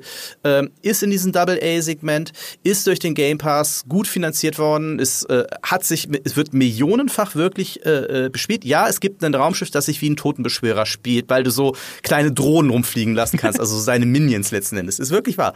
So, ähm, also die haben sich da äh, etabliert und dann hast du manchmal auch so einen Kaskadeneffekt. Larian, ja, war auch äh, über viele Jahre ein äh, so, so Double-A-Studio, das sich dann mit jedem Projekt ja. so ein bisschen weiterentwickelt hat. Du bist dann aber halt irgendeinen Punkt, machst du den nächsten Schritt oder hast du eine Nische, die halt äh, konstant funktioniert.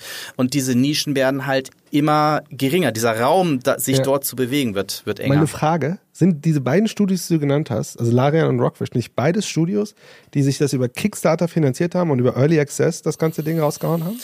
Sie haben beide Early Access gehabt und sie ich haben beide, beide auch, nee, Baldur's Gate 3 nicht, aber Ach genau, äh, Baldur's Gate nicht, aber 3, aber genau. vorher äh, ja. haben sie haben jeweils eine Crowdfunding Komponente drin, wo, wozu man aber sagen muss, dass diese Crowdfunding-Komponente äh, viel mehr eine Marketing-Komponente war als ja, eine Finanzierungskomponente. Meine Argumentation wäre ja sozusagen gedreht, die hatten, glaube ich, beide keinen Publisher, oder? Bei, bei, bei Everspace weiß ich es um ehrlich nicht. Nee, Everspace 2 hatte auch keinen Publisher, ja. ja. Vielleicht ist das ein Muster. Ja. Ich äh, wüsste zumindest gerne, was für ein Spiel man entwickeln kann mit den 62 Millionen Dollar, die alleine die Führungsriege, also die Named Executive Officers, die NEOS von Electronic Arts im letzten Geschäftsjahr bekommen haben. 62 Millionen Dollar. Fände ich, äh, das, da hätte ich gern Gollum gesehen mit dem Budget. Ich bin noch nach wie vor der Meinung übrigens, um das auch mal zu sagen, die Idee von Gollum ist cool. Ja, das, das haben viele Leute gesagt, sie wollen irgendwie nicht Gollum spielen und Schleichgames sind doch eh out. Falsch, alles falsch. Ich spiele gerne Schleichgames und ich erlebe gerne Teile von Universen, auf die bisher noch nicht so viel Schlaglicht geworfen wurde. Ja, total. Aber das war ja auch nochmal spannender, spannender Fall oder spannender Faktor bei der Dokumentation, wo ich bin ja nun alles andere als selbst ein, ein Game Developer, aber durch meine Zeit bei Making Games natürlich mit ganz vielen Game Development Prozessen zu tun gehabt.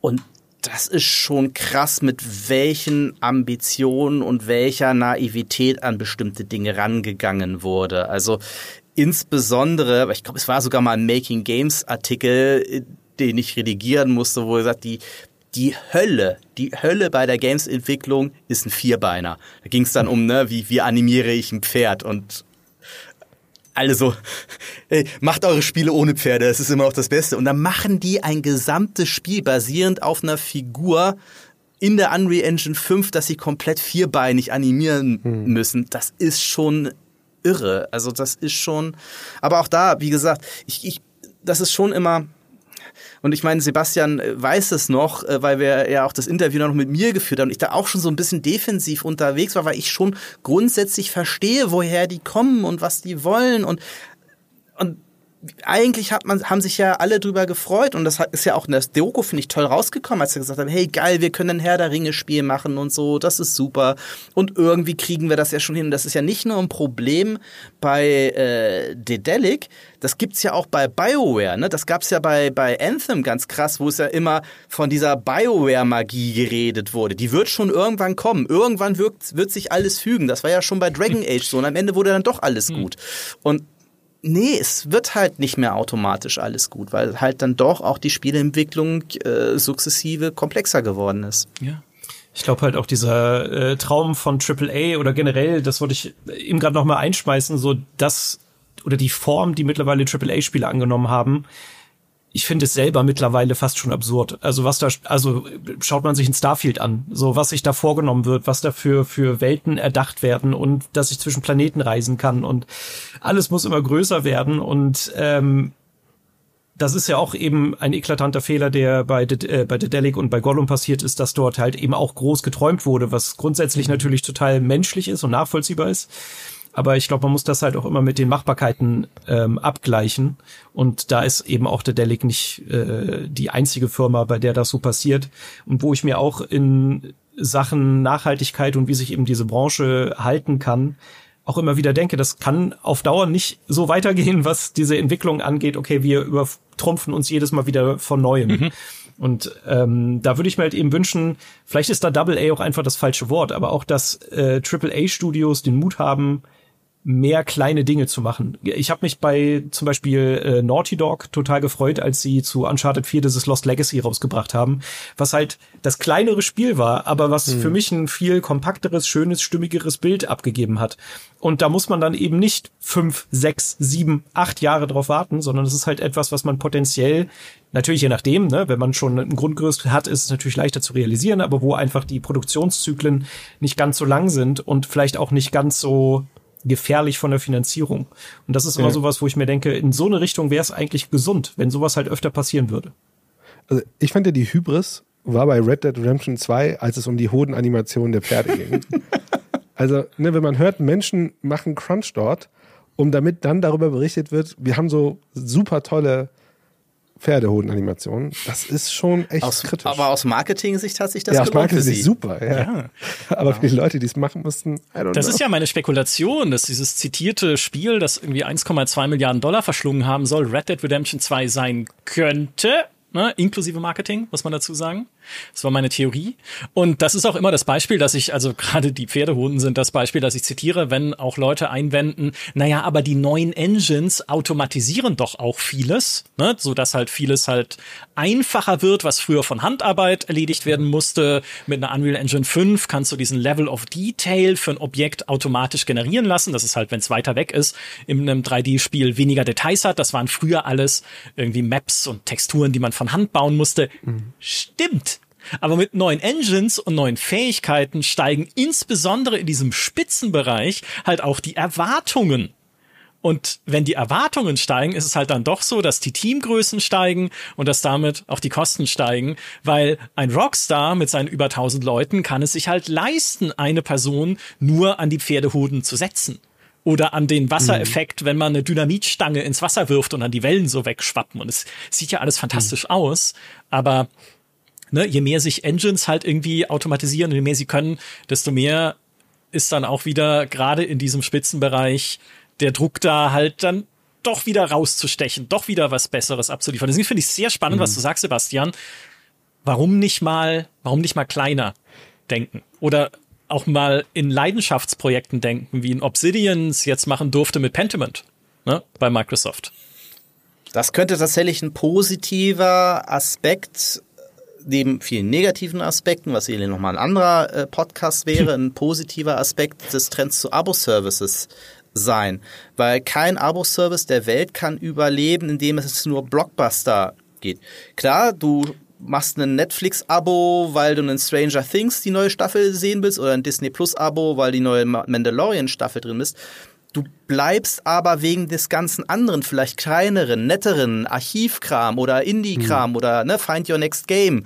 Ähm, äh, Play Your Next, äh, wie heißt es? Play Your Next Game bei Game Pass. Bei uns heißt Find Your Next Game. Also ähm, Find Your Next Favorite Game. So dieses ähm, du brauchst, du brauchst einen Katalog an möglichst einem breiten Portfolio für die unterschiedlichsten mhm. Geschmäcker, der dich fast schon automatisch dazu zwingt, auch ein bisschen kleiner zu denken. Und da hatten wir vieles auch im Double-A-Bereich, ne? Wie jetzt äh, den Everspace oder wie, ist ja schwer, das ist auch wie, wie, wie The Last of Us, nur im Mittelalter. Mit Ratten. Oh. Ähm, Plague, Plague Tale, ja.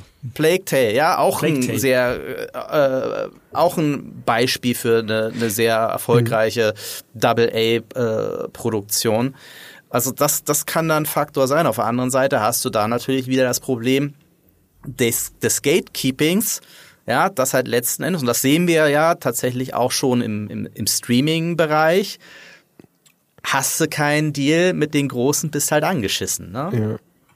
Ich habe die Herausforderung ist, wie, also ich meine, am Ende, wenn man sich ja den Markt anschaut, ist immer die Frage, wo fließt das Geld rein, wer bekommt dieses Geld und was wird dann damit erstellt und wer verdient damit wiederum Geld. Und das ist ja im Grunde so ein bisschen die große Herausforderung, weil ich meine, eine Sache, die ich in äh, früheren Podcasts immer sehr positiv dargestellt hatte, dass die Produktionsmittel, ne, Engines und so weiter und so weiter, immer günstiger werden. Ne? Jetzt können viel mehr kleine Teams Sachen bauen. Ne? Wir sehen, Steam wird immer mehr und dann kommen die kleinen Sachen und so weiter. Wenn man ganz böse ist, würde man sagen, diese Bewegung spielt eigentlich den großen Publishern in die Karte. Denn jetzt können die ganzen kleinen, ne, die, die finanzieren sozusagen diese ganzen kleinen Prototypen, bla bla bla und so weiter vor. Und dann kommen die, entweder ein Game Pass nimmt sich das, was vielleicht noch ganz in Ordnung ist, oder ne, man übernimmt das, dann hat man sozusagen seine Indie-Publisher und so weiter und so weiter. Also ich glaube, was wir eigentlich erleben, ist, dass die, dass die Verteilung ökonomischer Macht sozusagen in, in, in dieser Industrie sich immer mehr in Richtung der bewegt, die sozusagen das meiste Geld haben. Sogar dort, wo man das am wenigsten vermuten würde, und zwar in diesen Indie-Bereichen. Und das ist natürlich so, äh, so, so, das kann man ein bisschen kritisch sehen. Und da wäre natürlich die, das Spannende zu sagen, kann man sich da andere Finanzierungsmodelle vorstellen, dass man sagt, ne, also, ja, das Trivialste wäre natürlich sowas wie Indie, äh, Indie äh, ähm, äh, äh, Service oder so. Aber ähm, ja, das ist, glaube ich, aktuell so eine Bewegung, so, so ein Trend, den man sieht, ich weiß nicht, wie man da rauskommt. Gibt es ja ein bisschen, ne? sowas wie Humble Bundle oder so. Genau, also, Humble Bundle. Äh, Beispiel, ja, also genau. versuchen Geschichten. Das Problem ist nur da, und das ist wieder eine Besonderheit, auch ein, zum Unterschied zum, zum Streaming, ist, dass du ja im Gaming noch die Kombination aus Plattformhaltern und Abo-Anbietern eben hast. Ja. ja. das geht auch übrigens bei den Apple mit ihrem äh, die ja auch einen Abo-Service haben, aber sie, ihnen gehört auch die Plattform. Das gleiche hast du bei Microsoft eben auch äh, wohingegen du einen Netflix-Plattform unabhängig auf den ganzen Geschichten eben hast. Mhm. Und das vielleicht noch als Punkt zu den Abo-Services, was wir noch vergessen hatten, warum vielleicht die äh, Delle dieses Mal stärker ist als bei den vergangenen Zyklen, ist tatsächlich auch das Entertainment-Budget, das den Menschen zur Verfügung steht, nicht nur bei der Zeit, weil dummerweise jetzt wir auch gerade vom Timing her einen richtig beschissenen Zeitpunkt erwischt haben, weil die Konsolidierungsphase und die Akquisephase bei den Abo-Services vorbei mhm. ist. Egal welchen mhm. Abo-Service du nimmst, Netflix, Prime, ähm, Apple TV, Disney, wen habe ich vergessen? Selbst ein Spotify, die äh, The Zone, euer Schwede, die haben alle, die, die, die sind fertig mit der mit der User-Akquisition. Die sind jetzt alle dabei an der Monetarisierung. Die drehen alle gerade richtig die Traumschrauben und erhöhen ihre mhm. Abopreise mal locker um 20 bis ja 20 Prozent bis zur Verdopplung. So und das macht natürlich auch was mit dem Budget der Konsumenten, weil natürlich mhm. hat man da auch innerhalb des Entertainments-Bereichs ist man da in einem gewissen Wettbewerb. Ja, in einem immer größeren Wettbewerb. Ja, sogar, weil mhm. auch im Gaming ja neue Player dazukommen. Netflix verknüpft sein Abo seit kurzem, also nicht so kurzem, aber noch nicht so lange mit Spielen, wie jetzt auch der Mobile-Version von Dead Cells die man da bekommt. Mhm. Und vorher schon Into the Breach, eines der besten runden Taktikspiele, die jemals entwickelt wurden. Apple hat natürlich schon Apple Arcade, will jetzt aber auch mehr und stärker in den Bereich AAA Gaming gehen. Ne? Assassin's Creed Mirage kommt für das iPhone 15 Pro. Resident Evil 4 Remake, das Resident Evil Village, Death Stranding. Ja, wer hätte gedacht, dass dieser Name im Jahr 2023 noch gesagt wird? Death Stranding kommt aufs iPhone, weil Apple da halt wow eine neue Zielgruppe erschließen möchte für seine Telefone und da neue Absatzmärkte mhm. auch finden, vielleicht für einen doch schon auch durchaus nicht ungesättigten Smartphone-Markt, aber wenn man sagen kann, wir haben geile mhm. Games, ne, vielleicht kommen die Leute trotzdem.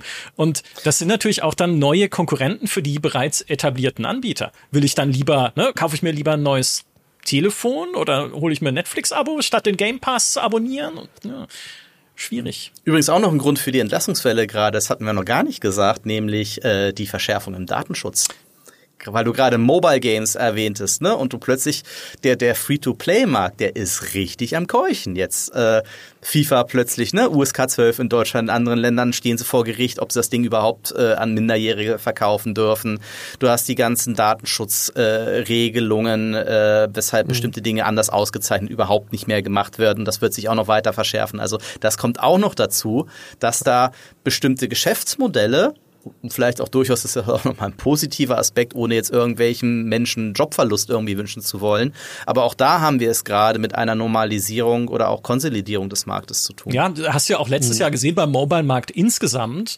Der weltweite Spielemarkt ist da sogar zurückgegangen, laut Newzoo, einem Marktforschungsunternehmen, um fünf Prozent von 2021 auf 2022, weil insbesondere der Mobile-Markt, der immer so ein riesen Wachstumstreiber war und natürlich auch immer noch der größte, umsatzstärkste Markt weltweit ist, weil der einfach nicht mehr wächst, der stagniert oder schrumpft sogar. In manchen Fällen, auf, in den USA ist er jetzt geschrumpft, auch dieses Jahr schon, weil die Leute da einfach nicht mehr so viel Geld ausgeben, weil drumherum natürlich auch noch eine Menge andere Kostensteigerungen dazukommen.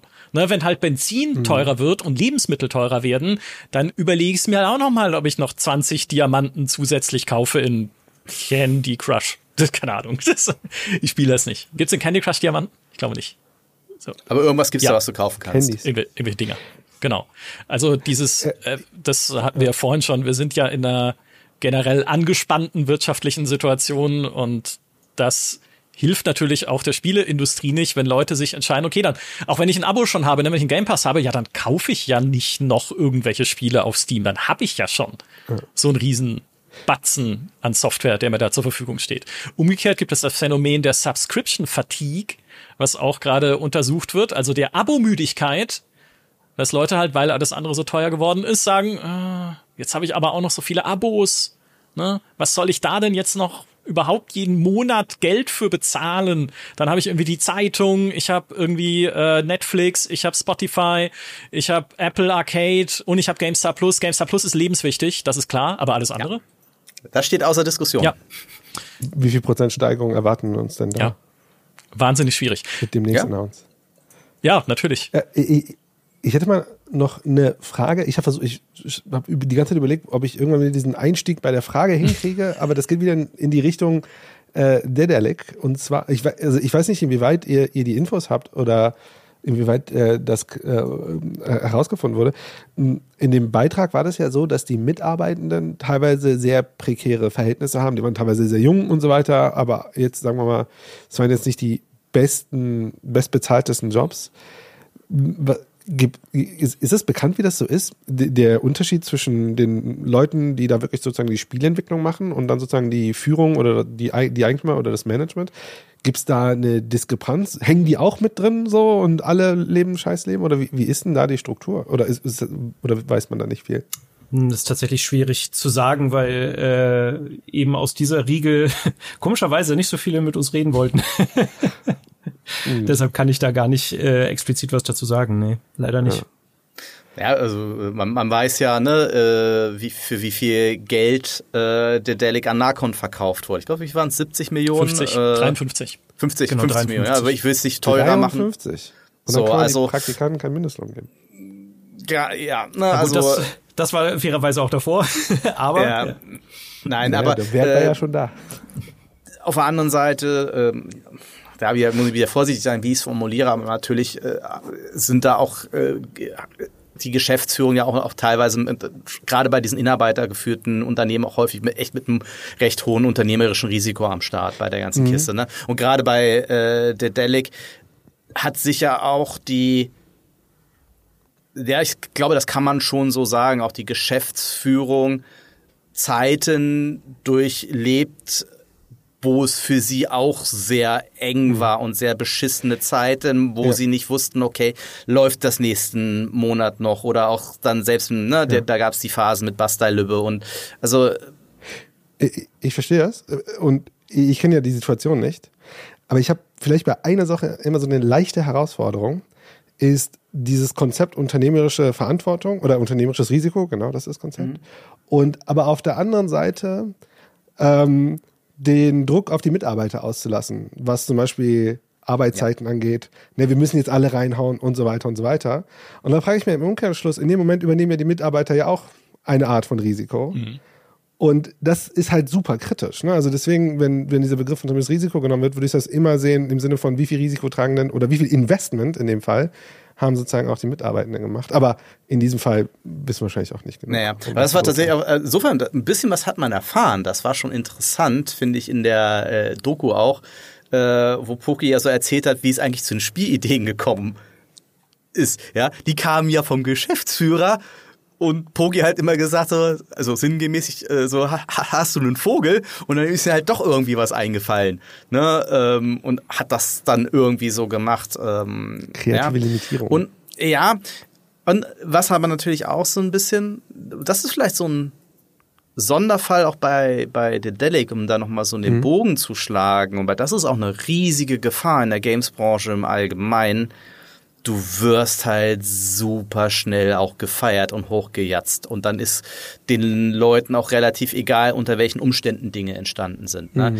Die, die deutsche Games-Branche hat so gelächzt, äh, und da würde ich im Übrigen auch die Presse nicht ausnehmen, äh, aber auch Branchenverbände, ey, Preise. Ne? Und das ist ja auch noch das, wovon sie jetzt ironischerweise in ihren Antworten so ein bisschen mhm. zehren, ja. Die haben ja so gelächzt nach einem Studio, das konsequent auf Metakritik mit äh, Wertungen jenseits der 80 dastand. Das hat ja nicht mal einen, einen äh, Anno geschafft, ja, weil die äh, ist bei gesagt, weil die Amis uns dieses tolle Spiel nicht verstehen. Nein, aber ne, also weil es halt sehr deutsche Produktionen sind und dann mhm. hast du halt plötzlich äh, da mal ein Studio, das wenn auch in der Nische, ne, aber einfach Produkte produziert in Deutschland unter schwierigen Bedingungen. Ja, sie waren die ersten, die eine, eine Förderung bekommen haben, eine Spieleförderung. Das war damals ein sensationeller Durchbruch. Das heißt, so und das macht natürlich, ich kann mir schon vorstellen, dass das auch durchaus was ne, mit dem Selbstverständnis in der Geschäftsführung auch etwas macht oder auch mit dem Image des Unternehmens, wer man ist. Und das macht dann auch etwas, ja, okay, und das gibt's ja im Übrigen auch bei anderen Tech-Unternehmen im Übrigen oder auch gerade im Medienbereich. Und ähnliches hat man ja im Übrigen auch von Blizzard zum Beispiel gehört, ja. Also fucking Blizzard. Ähm, ja, die bezahlen zwar scheiße, aber es sieht gut aus im Lebenslauf, ne? Ähm, so, also das sind ja auch diese, diese Aspekte bei dem Ganzen, ne? Image. Mhm die, das, das, oder die, das Produkt, das man macht, und das ist halt auch noch in der, in der Branche sehr, sehr stark verbreitet. Und das hört man auch immer mal wieder. Ja, okay, dann gehe ich jetzt halt mal vier, fünf Jahre durch dieses Stahlbad, aber dann habe ich halt hinterher dieses Produkt in, in meinem Lebenslauf, ja, und dann mache ich es mir gemütlich. Ähm, das hast du halt auch. Mhm. Ja, ich finde, äh, um, um vielleicht noch mal ein bisschen auf Titanic zurückzukommen, äh, das, was mich, glaube ich, auch an dem Fall so am meisten gewurmt hat, und das hast du gerade schon eigentlich ganz gut zusammengefasst, ist halt eben diese diese Diskrepanz aus, ich kann schon nachvollziehen, dass es schwierig ist, eben dieses Unternehmen äh, all die Jahre über Wasser zu halten und zu schauen, dass sie halt äh, Erfolge einfahren, sowohl eben äh, vor allen Dingen natürlich finanzieller Art und Weise. Ähm, das, das verstehe ich, aber genau das ist eben dieser Knackpunkt, wenn sich dieser Druck nicht nur eins zu eins, sondern vielleicht sogar fast noch mehr auf die Mitarbeiter überträgt. Mhm. Und das ist eben das, wo ich dann gesagt habe in meiner Recherche, naja, das, das, das geht halt eben nicht. Also da muss man eben die Grenze ziehen. Und ich hoffe eben, das ist uns gelungen, so dass wir trotz alledem fair auf dieses Unternehmen geschaut haben, weil dieser Struggle ist uns bewusst und das verstehen wir, aber trotzdem ist die Art und Weise, wie damit umgegangen wurde. Es halt eben darf niemals, und das nochmal klar, es darf natürlich niemals eine Entschuldigung sein, Mitarbeitende so zu behandeln, wie es in dem Fall passiert ist. Ne? Ja, genau. Es ist, es ist halt, äh, mir ging es halt nur noch mal um diesen Aspekt darzustellen, dieser, diese besondere, dieser besondere Druck, und das ist ja teilweise auch das Problem der, der Branche, ein branchenimmanentes Problem. Dieses, ne, was wir alle schon thematisiert haben. Du musst über Jahre hinweg ein millionenschweres Projekt vorfinanzieren, ohne auch nur einen Cent irgendwie auf der Einnahmenseite zu haben. Dieser Kampf einerseits ein Produkt fertig zu kriegen, andererseits das nächste schon wieder so weit irgendwie hinzukriegen, dass du wieder eine Anschlussfinanzierung fürs nächste mhm. eben hast. Ähm, die, die, den Kampf darum, in den Game Pass reinzukommen. Es geht ja nicht mehr eben nur darum, äh, die Finanzierungswege sind ja auch in der Games-Branche so vielfältig. So, ne? Und irgendwo muss die Kohle halt herkommen und du brauchst aber die Kohle schon dann, wenn du sie eigentlich noch nicht hast. Und das ist halt immer wieder der Kern der Sache, an dem alles letzten Endes hängt. Hm. Ja, absolut. Und ich glaube, man muss ehrlicherweise sagen, wenn ein Unternehmen seine Mitarbeiter nicht vernünftig äh, bezahlen kann, dann hat das Unternehmen leider keinen äh, Lebensfähigkeitsmodus. Hm. Und de dementsprechend ist es, glaube ich, super wichtig, auch für Mitarbeitende in dieser Organisation zu verstehen, wenn man die Mitarbeiter nicht vernünftig bezahlen und auch genug Kapazitäten aufbaut, damit ein Spiel oder was auch immer vernünftig abgeliefert wird, dann ist es ein Unternehmen, was eigentlich nur noch auf dem Rücken dieser Mitarbeiter äh, äh, besteht. Und in einer normalen Marktwirtschaft wäre das Unternehmen einfach nicht überlebensfähig. Ja. Jetzt sehen wir allerdings viele Entlassungen. Ne? Äh, bei vielen Studios. Oft sind es Zeitverträge, die auslaufen. Ne? Bei Naughty Dog zum Beispiel sind 25 Leute in der QA gegangen, die Zeitverträge hatten, also keine Festangestellten. Äh, mhm. Bei BioWare wurde ein Vertrag gekündigt mit einem externen Outsourcing-Partnerstudio, äh, weshalb da viele Leute gegangen sind. Komischerweise ein Partnerstudio, was sich gewerkschaftlich organisiert hatte vor einiger Zeit. Hm? Zufall? Bestimmt Zufall. Ja, garantiert äh, Zufall. So, aber zum Teil werden halt auch äh, ganz zentral Leute aus den Teams selber entfernt, gefeuert, äh, rausgeworfen, wo sich jetzt ja die Frage stellt, wird es dann jetzt nicht erstmal äh, wieder schlimmer? Also, ne, wenn ich, wenn ich die Teams, ich glaube, also dieses nach diesem Pandemie-Wachstum, nach dieser Wachstumsbubble, hey, alle müssen übernehmen und mhm. Geld ist billig, Zinsen sind niedrig, wir können äh, Investoren noch und nöcher kriegen, um, um uns zu vergrößern. Ich habe den schönen Begriff gelesen, Übernahme-FOMO gab es in den letzten Jahren in dieser Branche, also die Fear of Missing Out, die Angst, zu spät zu kommen, wenn ich jetzt nicht Codemasters kaufe als Electronic Arts, dann kauft es 2K. Ne? Und das war ja so, 2K wollte Codemasters haben und EA hat es dann doch gekriegt, einfach für mehr Geld, weil sie einfach diese Angst hatten, was zu verpassen. Und das ist aber vorbei. Ne? Jetzt ist Geld teuer, die Zinsen sind hoch, die Kosten sind hoch. Jetzt ist dieses Wachstumsparadigma wieder vom Tisch und der wichtigste Fokus liegt auf Effizienz, das haben wir vorhin schon gesagt, und Profitabilität. Also. Schon, also es klingt so ein bisschen Min-Maxing-mäßig, finde ich. Ne? Wir versuchen wieder, weil wir Leute ja rausschmeißen mit dem, mit den kleinstmöglichen Mitteln. Und das heißt jetzt nicht, dass man ein AAA-Team auf fünf Leute zusammenschrumpft, sondern es sind immer noch hunderte Menschen, aber trotzdem mit den geringstmöglichen Mitteln das bestmögliche Ergebnis zu erzielen. Ist ja. Min-Maxing eine, eine gute Unternehmensstrategie, Human? Ich es gibt Unternehmen, die damit sehr erfolgreich sind. Also Procter Gamble, 185 Jahre im Konsumgüterbereich, fährt eine sehr starke Min-Maxing-Strategie und Brands und so weiter. Also die Frage ist, ob, ob es in der Branche, in der Gaming-Branche eine valide Strategie ist. Und ich würde sagen, der nächste Hype wird kommen. Also die Frage ist nur, ne, wie werden neue Märkte erschlossen? Und die einige dieser Technologien könnten irgendwann mal wieder hochploppen. Ne? Cloud Gaming fällt ja manchmal und dann haben plötzlich eine Milliarde Menschen die Möglichkeit, auch was auch immer, A-Gaming zu spielen und so weiter. also ich glaube, was, was wir jetzt erleben, ist einfach eine, eine es, war, es gab eine, eine Überhitzung. Es haben nicht alle ja verloren. Ne? Also man muss sich ja vorstellen, Geld ist da reingeflossen und alle haben gesagt, wir werden jetzt die größten Gewinner. Aber was wir jetzt erleben ist, naja, nicht einige vielleicht schon, ne? Larian zum Beispiel baut auf, aber halt nicht alle. So. Und da müssen natürlich jetzt die, die überhitzt sind, so wieder regulieren. Und man muss natürlich sagen, für viele Leute ist das eine richtig scheiß Situation. Ne? Also kleine Programmierer werden irgendwo wahrscheinlich guten Job kriegen, aber Artists und so weiter werden es natürlich ein bisschen schwerer haben, insbesondere äh, auch wenn man umziehen muss und so weiter. Aber ich glaube, es wird zu einer Normalisierung kommen. Auch die globale Situation wird hoffentlich sich stabilisieren. Ob es jetzt, ich, ich, ich kann mir nicht vorstellen, dass ein kreativer Bereich wie Gaming sich jetzt komplett dreht wie so Konsumgüter oder Automobilunternehmen und nur noch so Effizienz-Abarbeit buden werden. Mhm. Ich sag, die Kreativität liegt immer noch so dazwischen. Und äh, ja, das, ich bin ja mehr dann für kleinere Teams, die coole Sachen machen, als diese Riesenteams. Ich glaube, das wäre das beste Learning. Ich bin, ich bin da tatsächlich auch, äh, um, um vielleicht so ending on a high note, ich bin da tatsächlich verhalten optimistisch, weil ähm, man, man, man kann den Geschäftsführungen von Games-Unternehmen einiges nachsagen, aber die checken in der Regel schon, wenn sie viel Geld verbrannt haben und womit sie Geld verbrannt haben. Und wenn man mal eine Sache gesehen hat in den, jetzt in dem, jetzt in diesem Zyklus, was nicht funktioniert hat, war das Andocken an existierenden Trends. Ne, sei mhm. es die äh, erst die Hero-Shooter, jetzt dann die Loot-Shooter, so äh, oder äh, ja, das Spiel, das Spiel ist damit erfolgreich, also machen wir das Gleiche äh, und aber mit Mühe anders. Das ja. hat nicht funktioniert. Diese Strategie kann man getrost als, als gescheitert ansehen. Und ja, natürlich ist es äh, unglaublich schwierig zu antizipieren, wenn ich jetzt heute ein AAA-Game starte, was in fünf, sechs Jahren erfolgreich sind. Aber vor nicht allzu langer Zeit haben ja, haben noch alle behauptet, ey, Singleplayer-Gaming ist tot, Service-Game ist die Zukunft. Schau dir das Portfolio von Sony an, die wahrscheinlich mit am besten gerade dastehen von allen. So.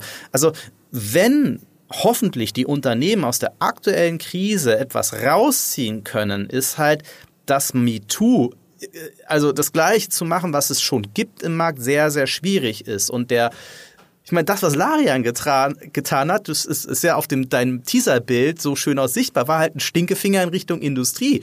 Wir machen das, was sich an, was andere sich nicht mehr trauen und äh, wir können, wir machen das trotzdem. Und sie waren damit erfolgreich. Elden Ring war erfolgreich mit etwas oder war ein Welterfolg mit etwas, bei dem die Leute gesagt haben, ja, ja, das wird so, Souls-like ist halt eine Nische.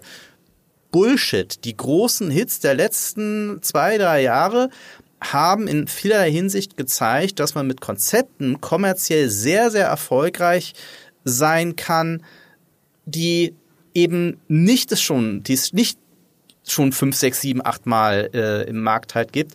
Und das ist so ein bisschen meine, meine Hoffnung für die Zukunft, auch tatsächlich durch, ne, was ich schon gesagt habe, die, die notwendige Diversifizierung, die wir im Gaming-Portfolio benötigen wird, wenn es in Richtung Abos weitergehen wird, dass wir da einfach wieder mehr Vielfalt äh, erleben.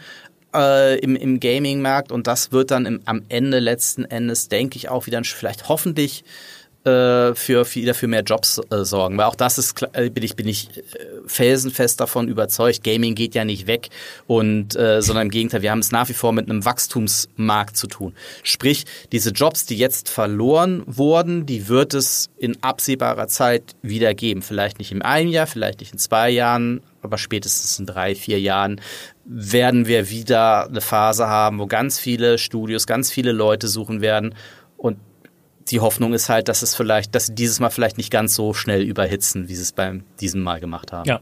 Auch John Rizzitiello wird etwas Neues finden, obwohl er einmal gesagt hat, dass Entwickler die Spiele machen, ohne als allererstes an die Monetarisierung denken, zu den größten veräfften Idioten gehören. Danach hat er sich entschuldigt. ähm, also das sind, das sind so Sätze, wo man denkt, uh, John, ja, alles schwierig. Er war ja auch derjenige, unter dessen Ägide damals bei FIFA zum ersten Mal die Ultimate Team Lootboxen eingeführt werden. Fairness halber wollen wir aber auch sagen, er hat Unity so wachsen lassen und er hat auch diese ganze Geschäftsmodelldiskussion, die vor einigen Wochen waren, natürlich verantwortet, aber sie liegt auch daran, dass Unity lange Zeit, was ich nicht wusste, richtig viel Geld verloren hat. Also äh, die mhm. saßen oder sitzen auf einem Defizit von insgesamt 2,7 Milliarden US-Dollar. Ja, da kriegt man als Geschäftsführer dann natürlich schon mal ein bisschen Schweißausbrüche. Also da verstehe ich es dann auch, wenn sie nach neuen Geschäftsmodellen suchen. Was aber auch wieder vielleicht ein unschöner Faktor ist für die Zukunft an manchen Stellen, weil wenn die Engine teurer wird und die Preismodelle sich ändern, ist es natürlich auch wieder eine höhere Hürde für Teams, die da in den Markt rein wollen, wenn sie keine Alternative dann dazu finden. Und apropos Alternativen, ich will noch zwei kurz hervorheben für die AAA-Industrie. Ich glaube, das in der Tiefe mehr zu besprechen ist dann schon wieder ein eigener Podcast, deswegen machen wir das mal irgendwann in ferner Zukunft. Aber die zwei Sachen, die gerade herumgereicht werden als, okay, wenn die Entwicklungskosten so weiter steigen, müssen wir Wege finden, das besser und leichter hinzukriegen. Das eine ist User-Generated Content. Also, dass man Leuten Editoren gibt, um ihre Inhalte selber zu bauen, wie in Minecraft oder in einem Roblox äh, Fortnite und Epic gehen sehr stark in diese Richtung. Sie sagen, sie wollen Fortnite ausbauen zum Metaverse mit diesem Fortnite Creative Modus, dem Unreal Editor, mit dem man in Fortnite dann irgendwie mhm. Rennspiele bauen kann und eigene Welten bauen kann. Ähm, hat sie jetzt allerdings in der Entwicklung auch laut Tim Sweeney mehr Geld gekostet, als sie eingenommen haben. Deswegen mussten sie auch 830 Personen entlassen bei Epic, wo ich nicht mal wusste, dass so viele da überhaupt arbeiten. Aber das ist so der eine Trend, ne, wo man sagt, okay, das könnte diesen AAA-Bereich äh, zumindest von Kosten entlasten, weil dann soll's doch die Community machen, was es da an Inhalt genau. gibt. Bin sehr gespannt. Statt Mitarbeiter bezahlen, soll die Leute das selbst ja, machen. Ja, also ob das jetzt ein tragfähiges Konzept ist, werden wir sehen. Mal schauen, wo Fortnite in fünf Jahren ist. Das zweite ist äh, KI-Unterstützung. Einerseits für Development Teams, also ne, dass halt die KI teilweise Aufgaben übernimmt, die momentan per Hand gemacht werden müssen. Nicht, weil man noch mehr Leute rausschmeißen will, würde ich hoffen, sondern einfach, um sie um dann mehr Zeit zu haben für kreative Aufgaben, um nicht so viel Zeit zu verschwenden an irgendwelche äh, repetitiven Tasks, die man dann immer wieder machen muss. Da kann die KI vielleicht helfen. Und die KI kann auch helfen, wenn Leute eigene Inhalte erstellen, Editoren. Roblox hat das gemacht, indem sie so eine Eingabemöglichkeit äh, haben in ihrem Editor, wo man bei manchen Sachen einfach eingeben kann, was man haben möchte, statt wie früher in dem Editor was zu programmieren. Also kann ich schreiben, ich will eine grüne Kuh und dann erscheint da eine grüne Kuh, statt dass ich wie früher Search Bild Model Cow Farbcode 34527 oder so. Ne? Also auch das wird in Zukunft Deswegen bist du Podcaster und kein Spieleentwickler. Ja, ja ich habe hier einfach eingegeben, einmal toller Podcast zum Thema der Stand und auch leider die Missstände der Spieleindustrie. Ich sage vielen, vielen Dank in diese Runde. Es hat großen Spaß gemacht mit euch. Vielen Dank, dass ihr euch die Zeit genommen habt. Und äh, Sebastian, auch an dich nochmal vielen Dank für diese Doku. Also hat echt Spaß gemacht, die anzuschauen und es war echt ein, äh, ein tolles äh, und wichtiges glaube ich, auch äh, Video, was ihr da veröffentlicht habt. Mhm. Vielen Dank. Und für euch da draußen habe ich jetzt noch äh, ein Suchspiel. Ich habe nämlich in diesem Talk hier gerade äh, meinen Akku von meiner Maus ausgetauscht, weil der natürlich genau jetzt leer gehen musste. Vielleicht findet ihr die Stelle, ihr gewinnt nichts.